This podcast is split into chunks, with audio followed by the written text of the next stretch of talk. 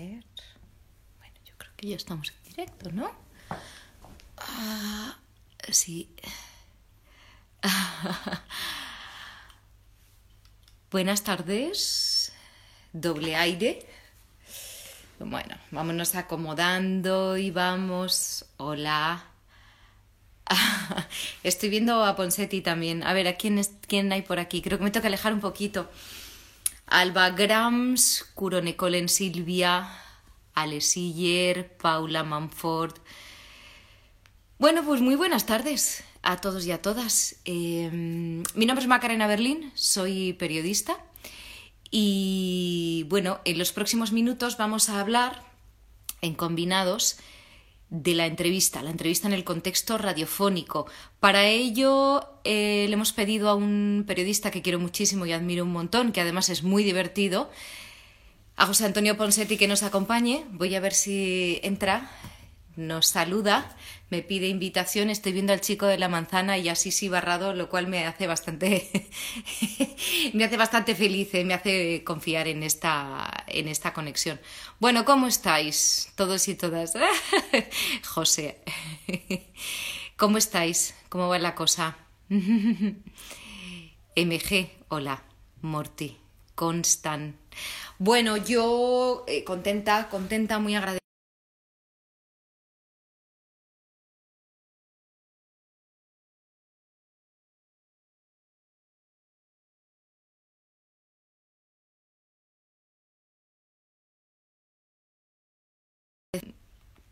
Hay un dicho tibetano que dice algo así como si no se puede cambiar la realidad, pues vamos a, tratar de... Estoy viendo a Javier también. Javier Cariño. Em, pues vamos a tratar de adaptarnos a ella, ¿no? Y eso es lo que estamos haciendo. Y esta iniciativa de cursiva, la verdad es que me parece muy interesante, ¿no? Son charlas divulgativas para este tiempo de confinamiento.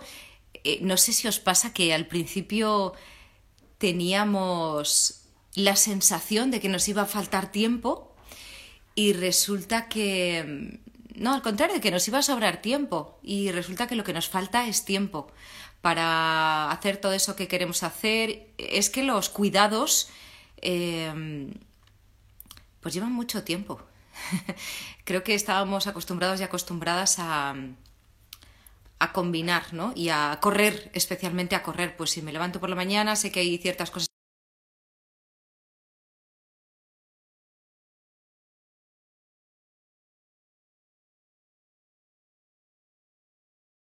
que me ha enviado una solicitud. A ver, Ponsetti, si te pillo. A ver, Ponsetti, envíeme otra vez la solicitud que no te puedo, que no te puedo enganchar. Sí nos, sí, nos falta tiempo, es verdad, dice José. Eh, nos falta tiempo. También es cierto que nos hemos metido en, eh, en, un montón de actividades. Suyo, el teléfono, hablo como una señora mayor. Este es muy suyo, no os penséis, ¿eh? igual está está, no sé, haciendo que se, qué sé yo, lo que estará haciendo este José Antonio. Esperando a Ponsetti, me pone la pantalla. Bueno, vamos a hablar de la entrevista en el contexto radiofónico. Eh, José Antonio Ponsetti es periodista radiofónico, yo también, eh, los dos eh, tenemos actividades en televisión, pero es cierto que nos vamos a concentrar en la, en la entrevista radiofónica. ¿Por qué? Por una cuestión de tiempo y bueno, porque ahora en tiempos de confinamiento pues es donde nos estamos desarrollando más, ¿no? el resto está un poco parado todo, por no decir completamente parado, que os voy a engañar. Eh, se pierde la conexión a veces, me dice MG Solán. Mm. Es verdad, sí, sí, parece que no somos capaces de centrarnos. Estoy tan de acuerdo, empatizo muchísimo con eso. Yo no, no, no me centro, no me centro. Estoy a todo y, a veces no estoy a nada.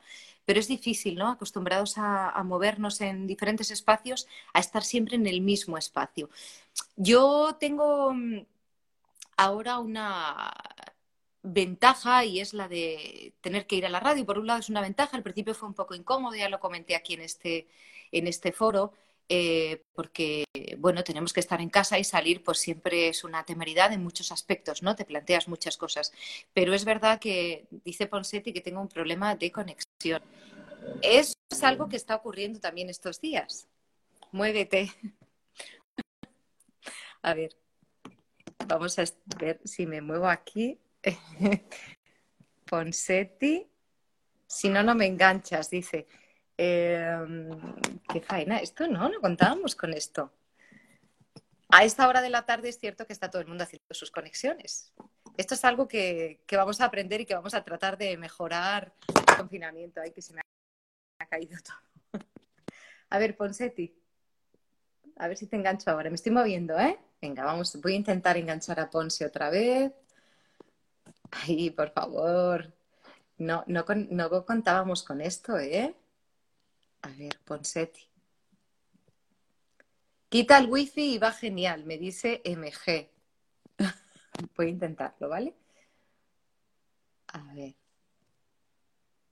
Ponsetti. Oye, voy a saludar a Bolivia. Voy a saludar a, a John, a Hernández. Muchísimas gracias. Y voy a seguir tratando de conectar con Ponsetti. A ver, Ponce. Mejor con los datos. Bueno, pues voy a quitar los datos, ¿eh? A ver, un momentito.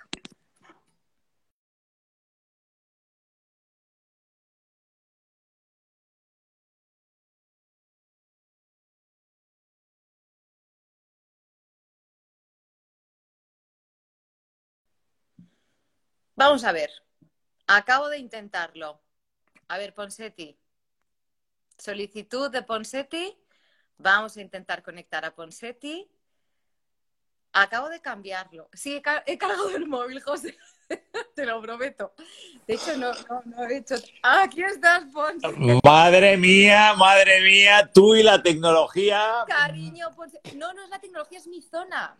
Tu zona, que, que, tienes poca cobertura, pero ahora algo has hecho porque ahora sí que se te ve cañón y ya no te, cortas. Ahora sí que has tocado algo. ¿Sabes lo que he hecho, cariño? algo que me ha, que me ha ayudado eh, MJ espera un momento, estoy intentando que caigas, ¿eh? A ver, vale, me ha ayudado MJ y es a, me ha dicho que, si me desconectaba el wifi, pues que iba un poco. Claro, ibas con datos.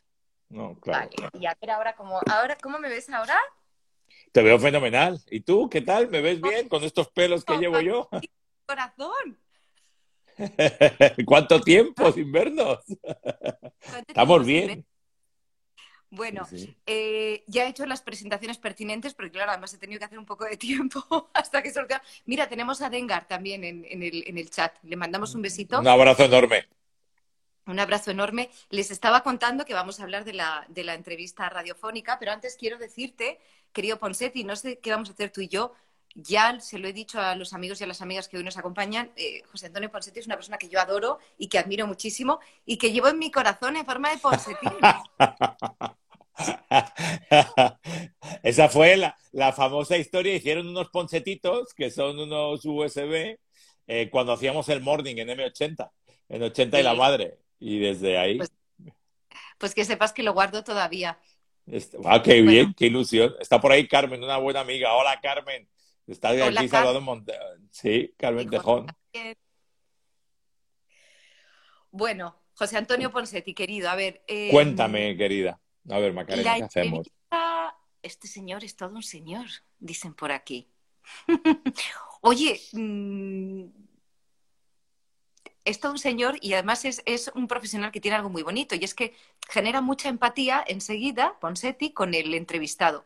Esto es muy importante. ¿De qué manera creas tú un clima bonito para empezar a hablar? Porque vamos a recordarle a los, a los espectadores y espectadoras que en radio pues generalmente no tenemos mucho tiempo, menos actualmente en este mundo contemporáneo que eh, va todo tan rápido y más la radio que ha cambiado mucho de unos años atrás, no sé si te acuerdas, pero ahora nos piden todo eh, picadito, ¿no? Porque si no se supone que el oyente desconecta y que se va a otro tema.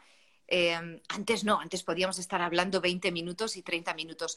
Entonces tenemos que crear un clima de confianza, un espacio bonito, de confort, para que el entrevistado o la entrevistada se sienta a gusto y podamos hablar y podamos desarrollar pues una, una, entrevista de calidad. ¿Cómo haces tú eso? Yo creo que forma parte de tu personalidad, pero bueno, ahora nos dices tú cómo.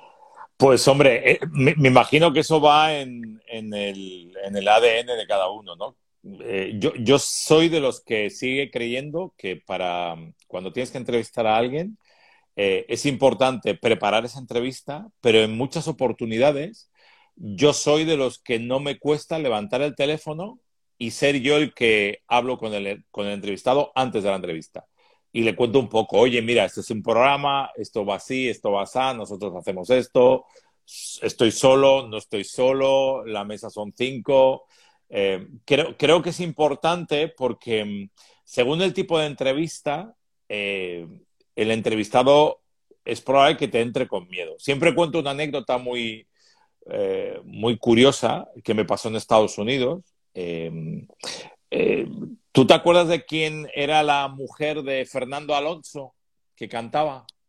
Sí, no recuerdo el nombre, pero sí me acuerdo perfectamente de. a mí tampoco me va a salir el nombre ahora, pero te acuerdas, me va a salir en un segundo, ¿eh? pero ahora no me sale. Una voz preciosa, es canaria además. ¿Te acuerdas? Bueno, se casa con Fernando, tienen problemas y da la casualidad que eh, su grupo está de gira por Miami y me dan una entrevista. Y entonces, eh, claro, me llaman de la, de la casa de discos y me dicen... Raquel del Rosario, efectivamente. Gracias, gracias, gracias. Gracias. Era Raquel. Y entonces me dice, mira, Raquel está súper asustada. ¿Por qué? Porque sabe quién eres tú, sabe tu carrera en España, sabe que conoces a Fernando perfectamente y, está súper preocupada porque ya viene a hablar de, su disco, de su música. Y yo eh, no tuve ningún problema y dije, ¿me dejáis hablar antes de entrar con Raquel, por favor? Sí, sí, claro. Recuerdo que llega la emisora, a Radio Caracol en Miami, salgo del directo, dejo a Edu, que estaba en aquel momento del directo, y le digo, mira Raquel, no nos conocemos, encantado, encantado, y le digo, además me acuerdo porque me salió del alma, le digo, te voy a decir una cosa que a lo mejor te va a sorprender, porque sé que llevas muchos días contestando esto, pero te voy a dejar helada. Me importa un pimiento tu relación con Fernando Alonso. y se me queda con los ojos abiertos y me dice, pero y entonces digo, ¿tú aquí qué has venido a hablar?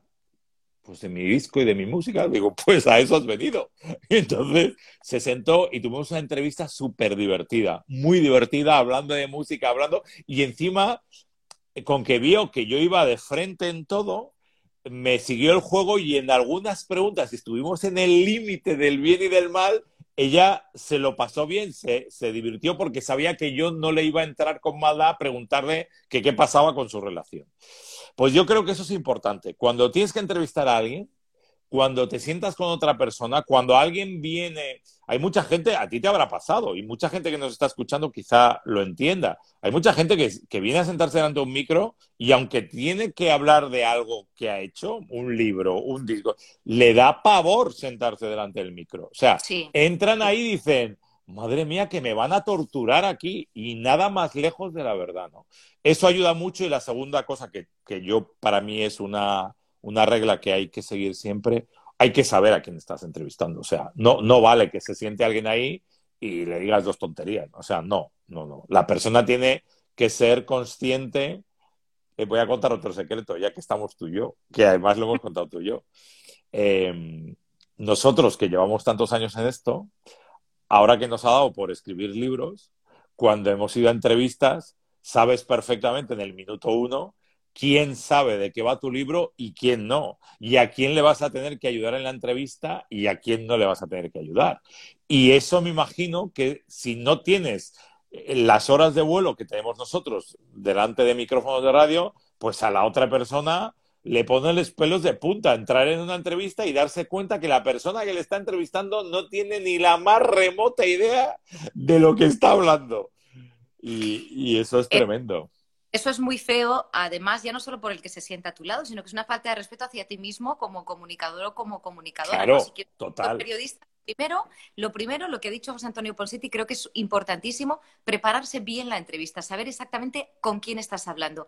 Preguntaba Miriam, por cierto, Ponce, vamos a saludar, que esto te va a encantar. Bueno, yo he visto a mi amiga Isabel, que la amo con locura, pero a nuestro editor, a Gonzalo Albert. Lo he visto también, un abrazo enorme. Angelito Colina, compañero de Ser Aventureros, que está por ahí también metido ahora mismo. Ángel, un, besito. Ese es mi director, pone. Bueno, pues un beso para Ángel también.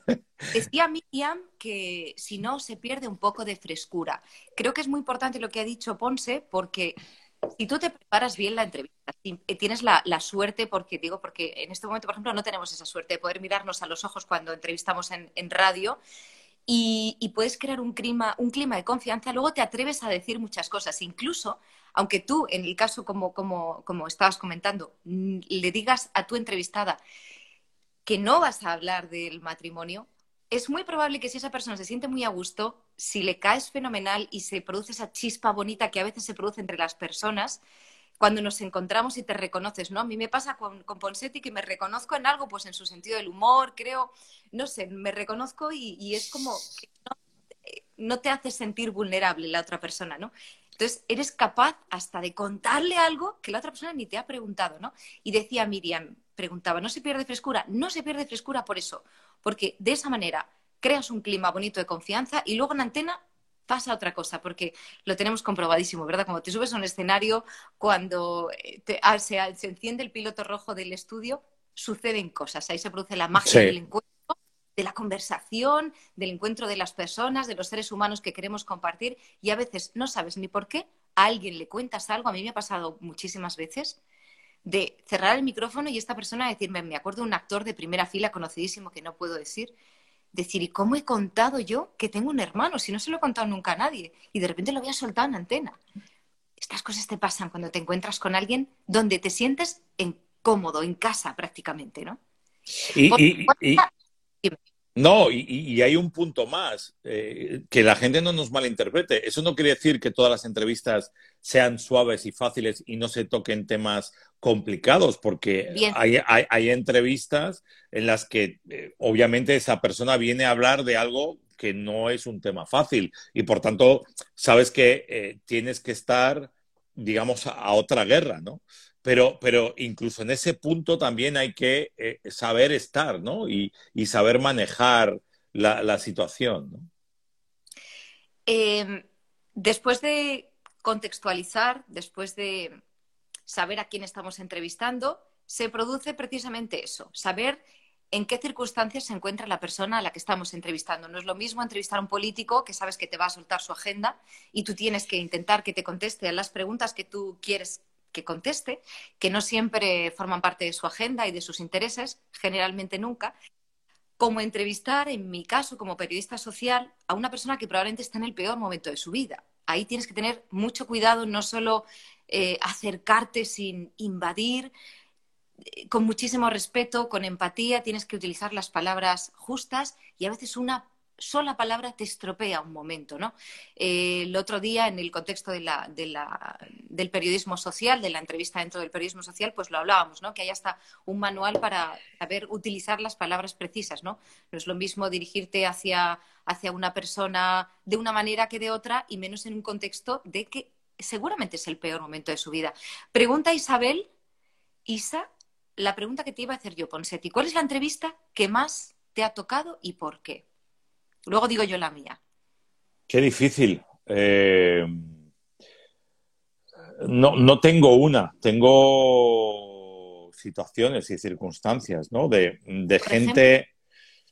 A ver, ¿cuál, cuál, cuál recordaría ahí que, que salí salí en una historia. Mira, em, os voy a poner un ejemplo eh, que va a pasar, que, no ha pasado y que va a pasar, y te cuento.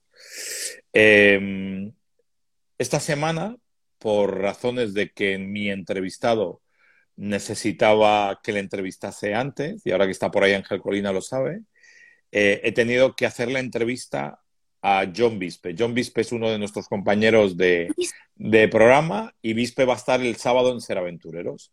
Bispe tuvo un accidente gravísimo en diciembre eh, surfeando en, Australia y eh, bueno, estuvo a punto de morir y se quedó sin poder mover brazos y piernas y como él mismo nos, nos comentó por encima en, esta entrevista que vais a escuchar este sábado, eh, claro, hubo un momento que, se vio que, a lo mejor tenía hasta que tener eh, eh, respiración asistida. Entonces, eh, nosotros tenemos un, caso muy, muy famoso en, nuestro país, que San Pedro, ¿no? Y de, todo lo que pasó, porque Viste estuvo a un paso de eso.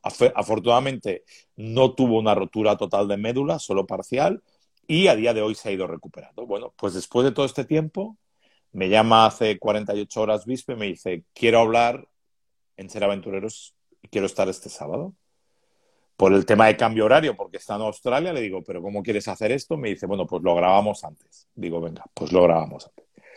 Pues yo arranqué la entrevista y yo fui consciente de que tuve que aguantar para no desmoronarme, porque, porque estaba roto, por, porque yo todos estos días que he ido viendo cómo poco a poco va recuperando, yo fui muy consciente de que se iba a morir Bispe. O sea, yo, yo cuando tengo cuando tengo la primera noticia de la situación de él en el hospital, de cómo lo sacan eh, boca abajo, porque afortunadamente alguien se da cuenta desde la playa de que, de que le han golpeado otra tabla y que está boca abajo en el agua y que no se mueve, y que le sacan del agua, y cuando lo sacan del agua, el tipo está consciente. O sea, él estaba boca abajo siendo consciente de que no se le movían los pies, ni las piernas, ni las manos, y que se iba a ahogar.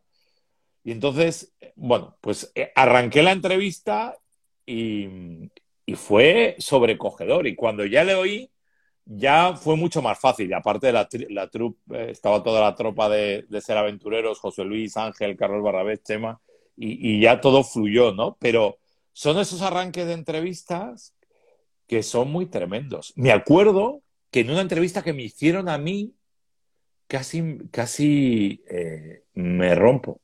Y recuerdo que me la hizo Jen Manierga. Jen Manierga tenía una sección muy, muy chula en la ventana, en donde te pedía cuatro o cinco canciones. La banda sonora de... La banda sonora de tu vida, ¿te acuerdas? Bueno, me acuerdo porque yo sustituí a Gemma tres años. Lo sé, lo sé, lo sé. Cuando hacía las sustituciones, esa era mi sección favorita, porque era una, era una manera a través de la música, que ya sabemos que, maneja los, sentimientos y te lleva, es muy evocadora, pues es una manera de conocer una parte muy interesante. Entonces imagino que tú hablarías de muchas cosas de tu vida, de tu patrimonio emocional. Y, fue tremendo. Tú, tú, me conoces bien y sabes que yo perdí muy temprano a mis padres. Y, y, claro, yo escogí dos canciones, una de mi madre y una de mi padre, ¿no? Y de pronto me vi hablando de ellos en presente y en primera persona y en, y en lo que hacíamos juntos, ¿no? Y, fue tremendo, ¿no? Y eso, con algunos entrevistados a veces te das cuenta, ¿no? Te das cuenta que están muy al límite que dices, uy, uy, uy, que yo, yo tampoco soy de los que me gusta provocar esa situación en el entrevistado. Yo creo que prefiero una entrevista agradable, ¿sabes? Eh, en todos términos, y si ha de ser dura por, por temas de que la entrevista tiene que ser dura, es otra cosa, pero no, no, no llegar a, a, romper al entrevistado, ¿no? Pero si se rompe, se rompió, ahí no, no lo controlas tú tampoco. Bueno, está la generosidad, en tu caso la tuya, como entrevistado, de contar y también porque estabas en un buen sitio, te sentías bien, no te sentías... Claro, verdad que hay gente que te hace sentir muy vulnerable. En el caso de Ponsetti y el mío, al haber publicado, pues claro, nos hemos visto en ese otro lado, el de que nos entrevisten. Y bueno, te das cuenta, la gente que tiene mano para entrevistar, que de hecho yo, yo no sé tú, pero es muy probable, conociéndote un poco, que te has hecho hasta muy amigo de gente que te ha entrevistado, a lo mejor en Galicia o en cualquier punto de España, y antes no nada, ¿no? Pero como me ha pasado a mí y a ti, ¿no? Que, que hay gente que viene. El otro día me decían en Carrusel, eh, ahora estamos haciendo el domingo de 8 a 9, la última hora es una última hora que yo meto mucha mano y traigo amiguetes y traigo a gente con la que me llevo fenomenal y, y que muchos de ellos ha sido a raíz de entrevistas, ¿no? Y me decían, joder, que no sé qué, que los famosos. Y decía, pero es que es gente que, que he mantenido el contacto y que nos caemos bien a raíz de, de, de... Claro, yo, yo no sé cuántos años llevas tú entrevistando gente, pero... Pues llevo 20 años pero es verdad que, mm, bueno, hay entrevistas que me han hecho mucha ilusión, me, bueno, me, tocó el corazón especialmente, creo que será mi entrevista para siempre al columnista de Charlie Hebdo, a Philippe Lawson. Fue la primera entrevista que dio después de ser operado de la mandíbula, porque, bueno, pues sobrevivió al, ataque de los hermanos Kouachi. Me hizo mucha ilusión por el contexto, porque era la primera vez que hablaba después de la, de la operación. Luego no volvió a hablar con nadie y fue una cosa muy bonita, ¿no? Porque cuando alguien ha vivido una experiencia así, es verdad que le puedes preguntar casi cualquier cosa porque quiere hablar y está en una posición de valentía que nos, nos pase por encima a todos, ¿no?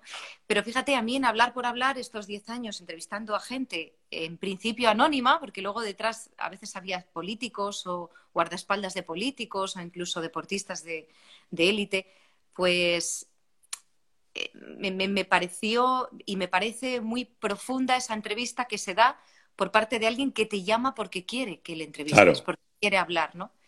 Y esa, ese para mí fue un gran cambio. El no tener que, crear un clima de, porque esa persona ya sabe que va a un sitio bonito y que va a una persona que ya ha aceptado su condición de segunda voz, que eso me da mucha rabia. No sé a ti cómo te pasa eh, cuando escuchamos otras entrevistas o vemos en televisión, esos presentadores y presentadoras que pasan por encima del entrevistado, que ocupan todo el tiempo, que hablan muchísimo, que a mí me pone muy nervioso, muy nerviosa, porque quieres que esa persona tenga, su espacio de dignidad. Claro. ¿Sabes qué pasa?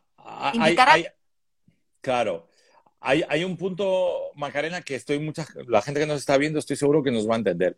La clave de toda esta historia es escuchar. O sea, tira la pregunta y escucha al otro, porque lo que quiere la gente es escuchar a tu entrevistado. A ti ya te oye y tú en cualquier momento te puedes meter el speech que quieras. Pero si tienes un entrevistado, la gente lo que le apetece es conocer cosas divertidas y curiosas y que seas capaz de, capaz de, que la persona en cuestión te cuente cosas que te, que te puedan sorprender o que, o que desconozcas, ¿no? Porque, claro, mucha gente me decía, joder, es que de pronto están en promoción no sé quién y venga, hacéis todo la misma entrevista. Bueno, pero es que la gracia está en sacar cosas que, otros no han sacado. La gracia está en que si, si, te, si haces los deberes, como decimos nosotros, eh, y, y, sabes por dónde y tal, pues buscas cosas distintas. Que seguro que si hay un libro, no sé qué, vas a hablar del libro, obvio, pero también a lo mejor eres capaz de sacar alguna cosa que no, no te ha sacado otra gente. Mm. Y para eso hace falta ese, ese previo de calentamiento, de encuentro con, esa persona. Preguntaba Isabel cómo manejamos los silencios. Bueno, déjame que diga una cosa, porque, claro, yo estoy también tirando mi piedras eh, sobre mi propio tejado o estoy compartiendo lo que, lo que, lo que me, me, interesa, me preocupa a mí. Es verdad que por la noche tienes la capacidad de dejar todo el tiempo del mundo, pero eh, a ti te pasará en deportes también, que no tenemos tanto espacio para eh, poder dejar hablar a la persona y a veces yo me veo contando el otro día por ejemplo, pues no sé, yo qué sé, ay, estoy viendo alumna también, un besito alumna, estoy de repente viendo a todos los amigos y amigas que se... Eh, eh, tú sabes cosas de esa persona, pero no las está contando y te está dando una rabia. Entonces yo a veces meto baza y digo, las tenía que haber contado ella y por ti no las ha contado. Claro hay tiempo para que ella los cuente, ¿no? Ese, ese, tiempo precioso que no tenemos. Bueno, en fin, esto, esto me da mucha rabia, ¿eh? Por eso a veces me escucho y no me estoy gustando a mí misma. No solo no me gustan otros compañeros, sino que no me estoy gustando porque no estoy dejando, no estoy dejando hablar. Decía Isabel, preguntaba si nos, parece, nos parecen importantes los silencios en radio, cómo los manejamos y cómo los utilizamos. Creo que podemos volver a los diferentes formatos. Es más fácil utilizar un silencio valorativo de noche, una hora, pues la que tienes tú, por ejemplo, con Ser Aventureros, que es una hora, bueno, lo que pasa es que tú siempre tienes un petardo en el bolsillo, pero, pero porque tú eres así. Claro, es que también va a nosotros. A, mí, por ejemplo, eh, yo creo que me costaría hacer el trabajo que tú hacías de noche, porque con que voy con el limitador siempre a 200, la gente que me escuchara por la noche eh, terminaría despierta tomándose dos cafés y, con un insomnio permanente, porque les metería todo el rato cosas, cosas y, divertirse, ¿no? Em, yo, yo, también soy consciente de que soy, soy más eh, entrevistador de mañana y de tarde que de noche, probablemente, ¿no? Y porque, menos, y porque manejo menos esos, esos silencios, pero porque tampoco los he tenido que manejar nunca, probablemente, ¿no? Insisto, a mí me parece muy importante escuchar. Ya el, punto de los silencios es otra cosa, ¿no? Y, también a veces, eh, que nos pasa mucho en, en, los programas que, en los que estoy envuelto muchas veces, eh, me gusta que pasen cosas distintas, o sea, provocar sorpresas. Te voy a contar una anécdota que me acaba de pasar. Em, yo estos días aquí en el confinamiento, entre otras muchas cosas, em, he recuperado en las entrevistas a mm, los pilotos que corrían en el Mundial de Rallys cuando yo cubría el Mundial de Rallys, del 90 al 2000, 2001, ¿vale? Que era la época dorada de Carlos Sainz, que era la época dorada de muchos nombres históricos, ¿vale? Para no volverte loca. Y entonces hoy me tocaba con un uruguayo, con Gustavo Treyes, eh, que era un tipo muy, es un tipo muy divertido, que era un tipo que había corrido en España, no era una mega estrella, pero un tío que fue campeón del mundo de su categoría y tal. ¿Sabes qué me ha pasado hoy en, ese directo? Que me ha entrado por interno Carlos Sainz y Luis Moya que querían estar en el directo. Y de pronto, y de pronto me he visto entrevistando a Gustavo Treyes con Carlos Sainz y con Luis Moya que se han metido en ese directo porque han querido meterse en ese directo, porque lo estábamos haciendo a través de Twitter, que era fácil que podemos meternos hasta seis personas, y de pronto he dicho, ¿y esto en qué momento? Porque yo no lo había ni previsto, o sea, yo no, que iba a hacer la entrevista a Gustavo y ya, ¿no? Pues estas cosas me, me gusta que pasen en entrevistas, que a la gente le provoque meterse, eh, querer entrevistar, que a mi, a, a, mi mismo equipo de mesa, la gente que me acompaña, porque tú eres, tú haces más programas más tuyos. Yo, yo entiendo que mis programas son mucho más corales, porque quizá me, me sienta más cómodo, me gusta más, no, no lo sé, no lo sé. Sería, estaría encantado de hacer programas yo solo. Vamos, las entrevistas estas que hago las hago yo solo. Pero es verdad que mis programas de radio son muy corales. Normalmente hay mucha gente alrededor mío, hay mucho, mucho follón. Y eso también creo que enriquece la antena cuando entrevistas, porque tú tienes muy claro lo que tú preguntarás, pero no sabes los de al lado cómo van a salir y qué cosas van a preguntar. Claro. Y eso rompe mucho esa entrevista, ¿no? Está bien también. Bueno, también te digo, por circunstancias estoy sola, pero es verdad que en el hoy por hoy, por ejemplo, pues, claro, quiero decir, no, no he sido elegida. digamos, digamos que no hay presupuesto para equipo, básicamente. No te lo voy a negar, por ser Vamos, que si te toca hacer los, si te toca hacer los Vengadores, te toca tú sola. No te ayuda ni Thor, ni Hulk, ni el Capitán América, ni nada. Vamos, que me encantaría tener la mesa llena de colaboradores con diferentes puntos de vista, pero vamos. Pero va a ser que no. Bueno, después de esto.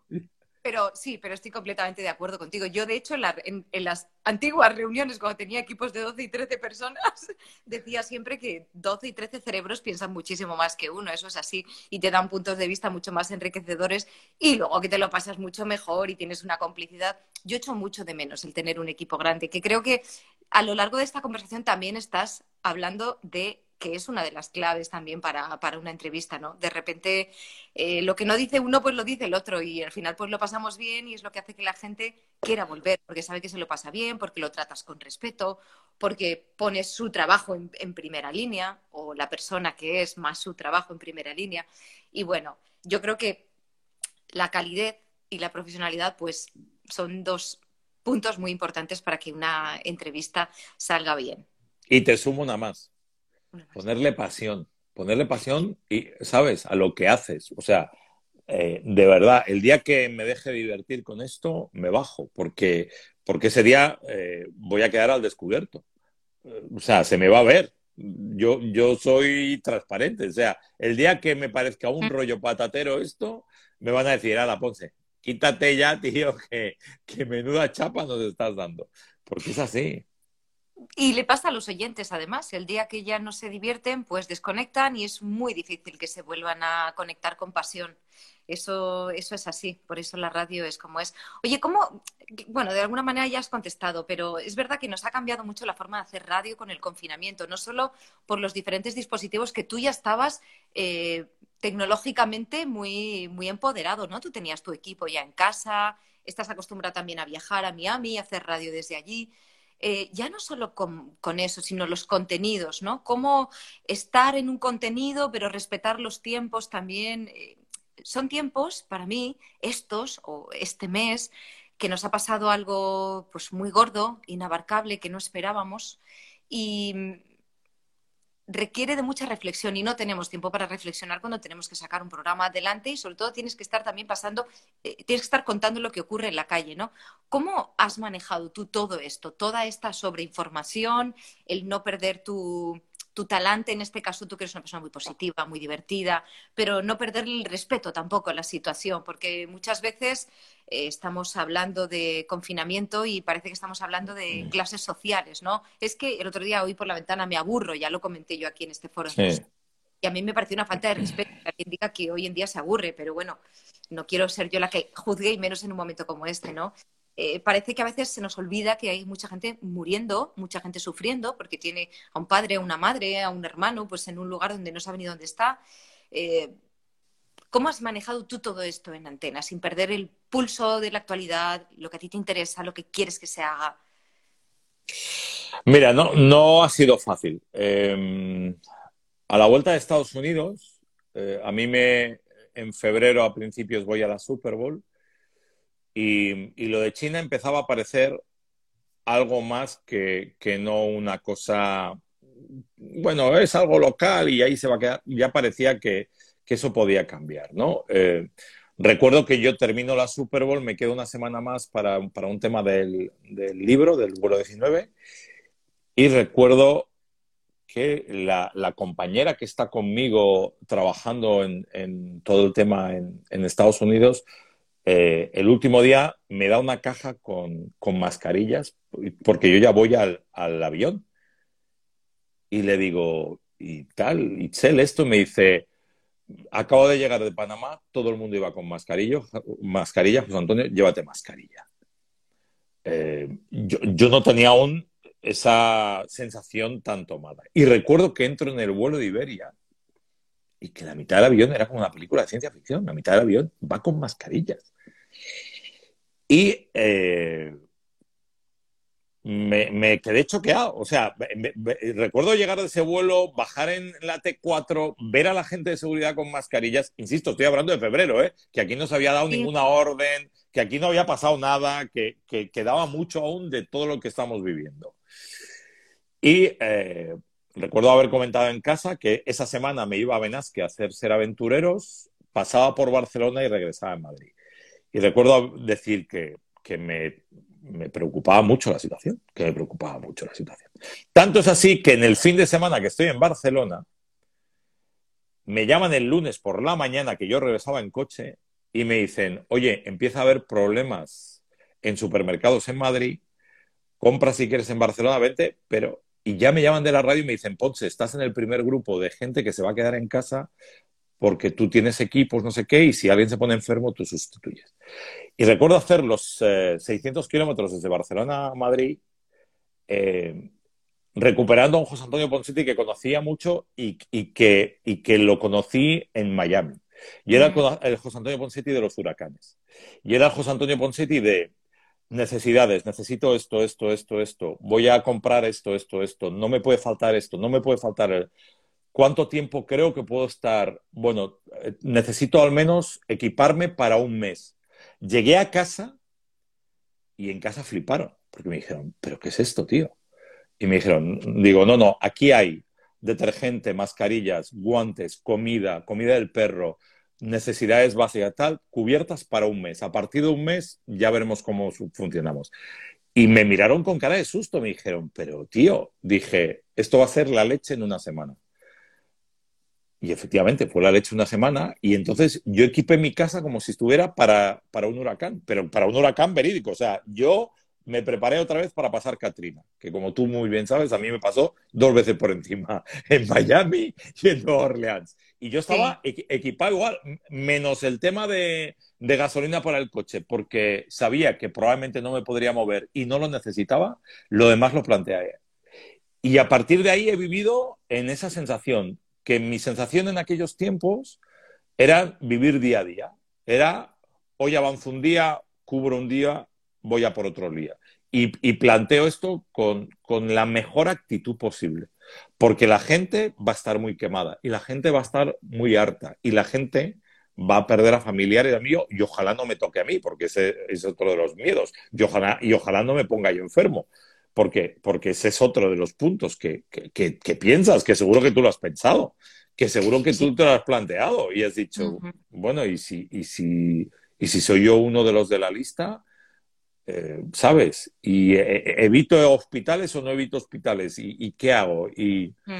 entonces todo eso lo piensas. Y cuando estás ahora que está toda la gente confinada en casa, que tiene tiempo para pensar mucho, desafortunadamente por, por, algún sistema que desconozco del ser humano, no vas siempre a lo positivo, vas, vas siempre a, a, lo peor. Y entonces quizá lo, peor también es una manera de, autoprotegerte, ¿no? Y de, pensar y de reaccionar yo, yo a mí me han pasado por la vida, que es lo más duro que he pasado, 20, unos 20 huracanes por encima. Y de terremotos viví uno muy grande en San Francisco en el 89 cuando estaba estudiando ahí. Y, la naturaleza me ha demostrado siempre que yo soy un granito de arena en mitad de la nada. Y, y en estas estamos. Y en estas estamos. ¿eh? Porque, porque ahora mi siguiente paso, que os lo voy a confesar porque lo estoy preveyendo esta semana, es pensar qué necesidades voy a tener cuando salga por primera vez de casa. ¿Y qué voy a hacer y qué no voy a hacer cuando salga por primera vez de casa? Me vais a decir, estás chalado, tío, porque, porque No. realmente, realmente no, no, no sé qué va a pasar. Pero yo creo que debemos empezar a prepararnos para el siguiente paso. Y, y si necesitas eh, realmente máscaras, ¿qué tipo de máscaras vas a querer utilizar? Y si te vas a querer ver con una máscara eh, blanca por la calle, o vas a intentar poner algo fashion que funcione y que sea una máscara negra o roja y que te vaya contigo y que, y que no te perturbe y que no estés pensando todo el rato que llevas una máscara. Pues mira, eso yo, de hecho yo llevo usando máscara ya porque yo voy a trabajar los fines de semana, ya sabes. Lo sé, lo sé. Yo, yo uso máscara porque sabes que tengo perro y salgo Sí. los 10 metros que me dejan. Pero, pero que, que esa, Pues- que esa parte tampoco ha sido fácil. No, no cierto, pero a mí hay ciertas cosas que todavía me parecen una... Me da cosa tocarlas, me parecen hasta frívolas. No, no, no, no estoy preparada para eso, ¿no? Pero no es una locura lo que dices. Yo me he hecho una lista de las cosas que voy a hacer cuando se puedan hacer. Y tengo varias cosas. Una de ellas es pasear por el retiro. Es, de hecho, es la primera que tengo, que tengo Vale. en, en la lista. ¿Y has pensado me cómo pasearás? Eh, sí, por ejemplo, he pensado cómo voy a pasear con mi madre. Quiero pasear con mi madre. Yo además me, distancié socialmente de mi madre mucho tiempo antes porque empecé a, bueno, empecé a pensar que no era buena idea. Yo no, nunca me asusté por mí estos tiempos, ¿no? Me asusté por los que son un poco más mayores en mi familia. Y, pienso mucho en cómo voy a pasear con ella. Y, voy a pasear separadas, pero voy a pasear. Y, y es duro, ¿eh? Es duro, es duro. Mira, nos pregunta Javi, pensamos que cambiará el tipo de periodismo. Ponce, no sé qué hora es. Yo no sé Sí. qué- Eh, eh, Esto nos cerrarán como en 20 minutos, yo creo. Nos hemos conectado a la hora que nos hemos conectado. A las 8, yo creo, nos, para los aplausos en, en el balcón nos, nos, dejarán. Aplaudir, eso sí. Claro. Eh, Eh, totalmente. Ya, ya está cambiando el tipo de periodismo. Porque eh, cuando hablo ahora con la gente, le entrevisto, mucha gente me dice algo que me pasa a mí en primera persona. Yo no puedo ver todo el día las noticias. No puedo estar todo el día con los muertos. No puedo estar todo el día con el coronavirus. No puedo estar solo en lo negativo. Necesito buscar lo positivo.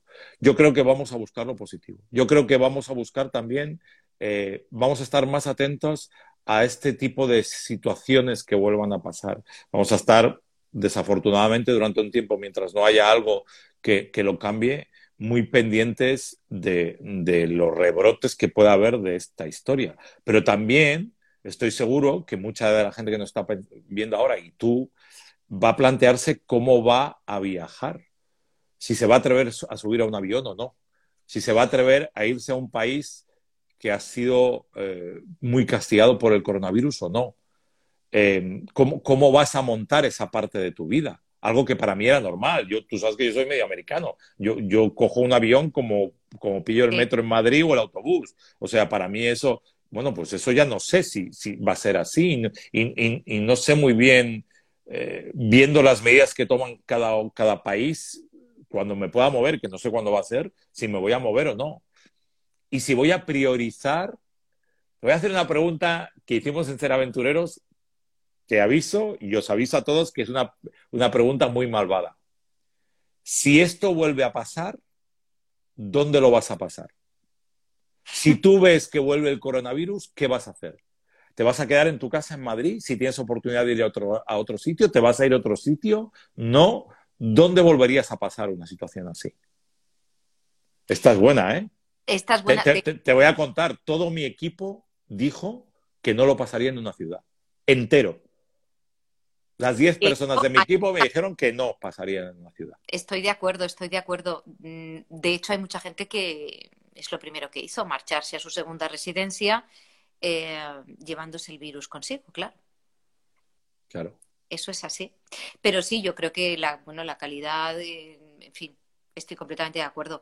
De hecho, hoy justo en Instagram lo preguntaba, porque hablaba el otro día con una, con la alcaldesa de un pequeño pueblo madrileño, que, bueno, pues la mujer decía que tenía, no llega a 100 habitantes y no había ni un solo caso positivo, todos los vecinos se ayudan, en fin, es un secreto a voces, pero salen pues a hacer la compra a los vecinos digamos que la vida ha cambiado bastante poco, porque ya antes estaban un poco confinados y, bueno, y, la mujer pues era, era un encanto de mujer, la alcaldesa, y decía que en un momento dado tuvo que suspender un pleno online que estaban haciendo porque estaba pariendo una vaca.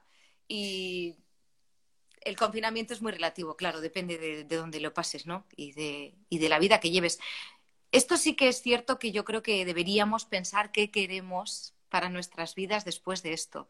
Eh, siempre es lo, esto lo es siempre, te tiene que pasar cualquiera de los tres grandes, ¿no? Un despido, un divorcio, una muerte cercana para que tomes una gran decisión. Pero yo creo que esta pandemia este cisne negro que ha aparecido de repente y que no nos esperábamos, tiene que ver con eso, con que es momento de tomar ciertas decisiones. Yo en el programa, en el espacio pequeñito que tengo ahora en la SER, estoy muy pendiente de eso, de qué vamos a hacer cuando esto termine, qué tenemos que pedirles. Por ejemplo, hay una campaña muy interesante ahora sobre la prohibición de los mercados húmedos, de esos mercados que tú en Asia habrás visto muchísimas veces. en España tengo que ver bien exactamente cómo están organizados, pero donde los animales vivos conviven con las vísceras, con no solo es cruento para los animales, es un trato indigno, sino que además ahora, más que nunca, nos ha enseñado que es malo para nuestra salud, ¿no? Estas eh, pandemias que vienen de los animales, pues vienen de comernos los animales, de tratarlos. Me, atrevo a decir que eso, eh, eso va a desaparecer, me atrevo a decir, ¿eh? Y, mira, mira, hablo de España, obviamente, no sé qué pasará en China y tal, pero me atrevo a decir que esto va a cambiar mucho. Pero también va a cambiar todo, ¿eh? ¿Cómo, va, cómo van a ser tus relaciones eh, a partir de ahora? ¿Tú te atreves a darle un beso hoy a alguien o un abrazo? Hombre, yo estoy deseando dárselo a mi chico y a ti estoy deseando darte un abrazo. O sea, si te lo digo, ¿cómo lo vamos a hacer? No lo sé. Claro, pero si no... Lo hablábamos, ¿cómo nos vamos a abrazar cuando nos veamos en la radio?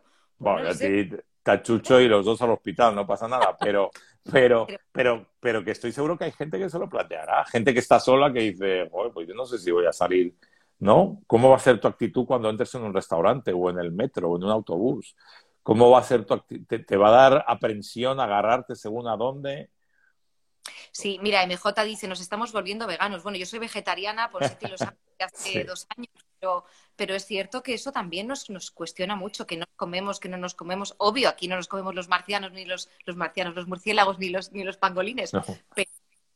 Pero, es cierto que, bueno, que, sí, que va a cambiar, van a cambiar muchas cosas. Y... y luego te voy a decir una cosa, ¿eh? Em, algo que nos ha enseñado la vida también. Va a cambiar, mira lo que te digo hoy, ¿eh? va a cambiar el panorama mundial político. Va a cambiar, a cambiar el día que vayas a votar, a ver qué votas. después, de, después de pasarte todo el tiempo que te has pasado, eh, como te lo has pasado. Y pensando lo que te ha dado para pensar, porque hay gente que piensa que todo lo que están haciendo unos es malo, que todo lo que están haciendo los otros es malo. Yo es que, yo es que creo que no va a quedar nadie va a sobrevivir, entre comillas, eh, me, refiero políticamente, eh, políticamente. a todo esto, a todo esto. ¿Tú crees que, tú crees que, un tío como Trump, que está diciendo que ha llegado al pico y, se les, y, están batiendo récords otra vez de, contagios y de muertos en Estados Unidos, ¿le van a mirar con la misma cara o no? ¿Le van a mirar con la misma cara? Sí, vale, como, como hacedor de dinero, no sé si lo estoy diciendo correctamente este término, eh, eh, claro, vales mucho, pero luego a la hora de verdad, tío, Inglaterra, ¿qué, va a pensar un señor como Johnson que le ha salvado la vida a un portugués si tiene que seguir con el Brexit o no? O sea, moralmente, ¿qué fuerza moral tienes a todo esto? Y luego... Mira lo que, te pone JJ, amén a eso, hermano. totalmente de acuerdo. Bueno, no sé, ¿no? Y... luego una cosa también, nos hemos dado cuenta de lo importantes que son los cuidados, de poner, de poner los cuidados en el centro de todo, de la política, algo que, bueno, desde el feminismo veníamos reivindicando durante mucho tiempo, pero eh, los cuidados tienen que formar parte de la política, no solo de la vida dentro de las casas, sino también de la política, de la política, de, los, de las agendas políticas. Y luego otra cosa es que los que nos están sacando de esto que esto es algo que se habla mucho estos días, no son los políticos, obviamente, es esa persona de, del supermercado, es esa persona que recoge la basura por la noche, que poco se está hablando de los basureros, eh, que salgamos con la mascarilla, los guantes y no haya basura en las calles, a mí me tiene fascinada en una ciudad como Madrid, yo vivo en pleno centro y eso también nos hace cuestionarnos muchas cosas. Yo espero que aprendamos de algo, pero aquí los que estamos, los dos que estamos, uno frente al otro, y, muchos que estáis, hemos vivido la última crisis económica. Esta es una crisis económica, social y sanitaria. La otra vez no aprendimos prácticamente nada. Yo no sé si vamos a aprender algo de esto. A mí me parece que el ser humano en general, yo soy un poco negativa. No sé si vamos a aprender mucho, Ponsetti. Yo, yo, yo, yo creo que, que lo que está haciendo esto también igual me meto un charco y me vais a matar. Yo creo que los malos se les ve el, ¿sabes? Se les ve el plumero. A los malos, a los malos hablo en, general, ¿eh? A la gente que, que, no está por la labor se le ve muchísimo más eh, las malas intenciones y a los buenos también se les ve muchísimo más las buenas intenciones. Eh, esto, esto está de pronto marcando, porque la gente cree que por hacer una trastada no pasa nada, ¿no? En estas circunstancias de esta guerra en donde no ves a los muertos, donde, donde las víctimas llegan, ¿sabes?, por, por Seur o por cualquier otra, porque te llega a la urna a casa, que me parece absolutamente demoledor, ¿no? Que, que, tu ser querido llegue a tu casa en una urna por un transporte público. Yo, yo hay, yo hay, yo hay una ya, yo hay una parte que, que, que identifico mucho con el trabajo que hice cuando, cuando estaba buscando el vuelo 19, cómo a, los familiares de los desaparecidos les mandaban, mediante un taxi, un telegrama a casa.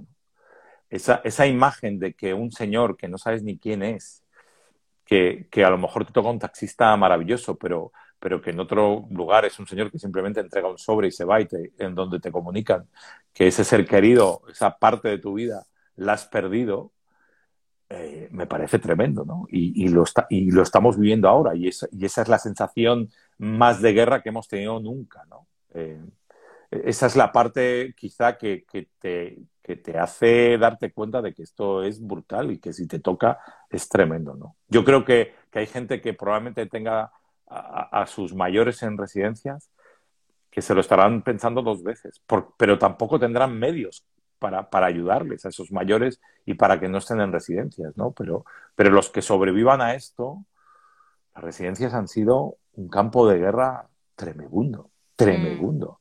Entonces, ¿qué pasa? Y ahora han quedado al descubierto. Los claro, problemas claro. siempre han existido, pero parece que no nos han importado. Claro, pero por eso te digo que lo malo, que lo malo queda ahora mucho más expuesto y lo bueno también queda mucho más expuesto. Sí. O sea, que no sé, yo creo que vamos a aprender o no mucho de esto, pero que más de uno va a tener que darle un par de vueltas a la vida en la cabecita esa que tiene. Sí, estaba, estaba leyendo antes, Isabel decía que, sí, que es verdad que nos están sacando de esto los trabajos más precarizados, que eso es algo que tienen que, tienen que cambiar. Y, y bueno, yo creo que creo que desde dentro lo estamos viendo todos y todas muy claro. Vamos a ver, vamos a ver cuándo salgamos y cómo saldremos, porque tampoco está muy claro, ¿no? Imagino que es muy difícil en estos momentos hacer una lista de lo que deberíamos hacer cuando salgamos, de cómo debemos comportarnos, de cómo mantener esa distancia social, de cómo mantener esa higiene en los trabajos y que sea efectiva. Yo imagino que es muy difícil, pero no, es, no, no está habiendo mucha claridad. Eh, el enemigo es tan invisible, ¿no? Que me imagino que uno, cada uno tiene que ir midiendo lo que quiere hacer, lo que no puede hacer. Ya, no sé, yo, yo, yo veo cambios ya, yo los veo. Yo en la vuelta a la manzana que doy con mi perro, tú sabes que yo tengo un perro mediano, grande, eh, yo he visto cómo ha cambiado. claro, él, él, él no entiende por qué no puede ir al parque como iba antes, él no entiende por qué, pero sí que entiende que cuando salimos estamos solos y que yo salgo con algo en la boca y que, y que cambiamos de acera si viene alguien. Y él entiende que me tiene que proteger mucho más de lo que me ha protegido nunca. Entonces, yo me estoy dando cuenta, por ejemplo, que mi perro no deja que nadie se acerque a mí ya. Algo que no había pasado nada. Mi, perro era un, es un perro súper cariñoso. Bueno, eh, no, eh, los dos metros los, ya los van a mantener conmigo porque el perro se planta. Hace unos días, conté la anécdota, se paró un coche de la policía, eran policías secretas, no iban, no iban identificados, y el perro, con que vio una actitud rara en el minuto uno, antes de que ellos se identificaran, les plantó cara. No, no me ha pasado en la vida. Entiendo que mucha gente que tiene animales y mascotas también estará viendo que sus animales están cambiando las actitudes y los caracteres en base a lo que nosotros estamos cambiando. Todo eso también va a cambiarnos, ¿sabes? Porque yo, yo ya no puedo salir con la tranquilidad que salía como antes con mi perro. El día que vuelva a la normalidad, quiero ver si él también empieza a reaccionar igual con los coches, con los paseos, con la gente cruzándonos, o sigue pensando que tiene que mantener un mundo o una burbuja a mi alrededor yo esas cosas las quiero ver. Y, he hablado con otros eh, amigos que tienen perros que tienen situaciones parecidas, que el perro ve que la calle está vacía y, eso no, no, lo está asociando a una sensación de tranquilidad, sino al, contrario. Además, sabe que tiene que ir rápido, que tiene que ser unas necesidades y volvemos a casa. todo eso también le está cambiando el carácter, obviamente. Que insisto, espero que cuando recuperamos la normalidad, todo eso también cambia. Yo, yo quiero ver un poco cómo el mundo se maneja, ¿sabes? La gente dice, no, esto acabará y volveremos a los... Y dentro de un año se nos habrá olvidado todo, que esa frase también me la han dicho. Y yo, y yo dije, ojalá en un año se nos haya olvidado todo y ojalá seamos capaces de creer que eh, esto es fácil y que no va a volver a pasar. Pero yo creo que nuestra generación para adelante y para atrás, está marcada por una pandemia. Y eso, eso lo vamos a llevar en la mochila. Esto va a salir, como decía yo, en las series dentro de unos cuantos años, ¿sabes? A ver cómo lo retratan. A ver cómo lo, cómo lo retratan. Em, bueno, Vamos a ver qué sale de todo esto, pero yo creo que estamos aprendiendo cosas. A veces te da la impresión que con tanta actividad es imposible pararse y reflexionar en estos huecos vacíos que tenemos, porque a mucha gente le da como miedo, ¿no? Por a ver qué se encuentra ahí en esos huecos vacíos, a ver qué hay aquí, qué hay aquí, que a veces lo que encuentras pues no es muy satisfactorio, ¿no? Pero creo que, que es nuestra responsabilidad mirar desde dentro de la casa y además qué suerte tener una casa, ¿no? Todos esos privilegios que, hemos aceptado como normales. Yo te prometo, cada mañana cuando me meto en la ducha digo qué suerte tener agua caliente que, que me cae, que me reconforta, qué suerte poder bajar al supermercado y tener comida. Esto lo teníamos todos los días los que estamos en esta parte del mundo y suena demagógico, pero creo realmente que esto tiene que servir para algo, para pensar eso y para pensar qué sociedad queremos, cómo podemos ir hacia esa sociedad que queremos desde nuestros pequeños núcleos y pensar qué suerte la gente que está a nuestro alrededor, qué suerte la gente que te quiere, la gente que te apoya. Yo de repente estoy recibiendo un montón de regalos que, no me esperaba, ¿no? De, llamadas, de gestos, de, oye, te voy a hacer un vídeo con esto, y tú, pero si no te he pedido nada, si... Eh, hay maneras muy bonitas de, de estar y a lo mejor en otras ocasiones pues no, no, no, no las valoramos tanto, ¿no? Y yo creo que es momento de, de valorar y pensar dónde estamos y, y, qué queremos. No sé qué te parece. Me parece que tiene que ser así y ojalá, insisto, que... Y, y, espero que salgamos mucho más fuertes. De estas historias solo se puede salir mucho más fuerte y espero que seamos capaces de salir mucho más fuertes y un pelín más listos a la hora de organizarnos en este planeta. A ver si somos capaces. Ya para terminar, ¿tú crees que, ah, mira, enfocarnos en lo positivo, dice Albert, sí, enfocarnos en lo positivo, es cierto, mirar todo lo positivo que nos rodea. ¿Tú crees, ya para terminar, que viviremos otro confinamiento como este? Yo espero que no, pero me temo, me temo que a la vuelta de otoño, a ver cómo está el bicho y por dónde viene la mano. Eh, hay que mirar a China para esto, ¿eh? Los chinos están haciendo ahí los deberes y ya que nos han engañado como un chino, ¿no? Y que nos han contado un cuento chino, nunca mejor dicho, por algo será que nuestros abuelos ya tenían estos refranes. Eh, bueno, vamos a esperar que, que ojalá que no. Pero, por si acaso, la próxima vez que no nos pille con el pie cambiado. Cuando pasas el primer huracán ya sabes que la próxima no te va a pillar. Te lo iba a decir, Ponce, digo, nos tienes que pasar esa lista de todo el habituallamiento. eso, eso, eso está hecho. No te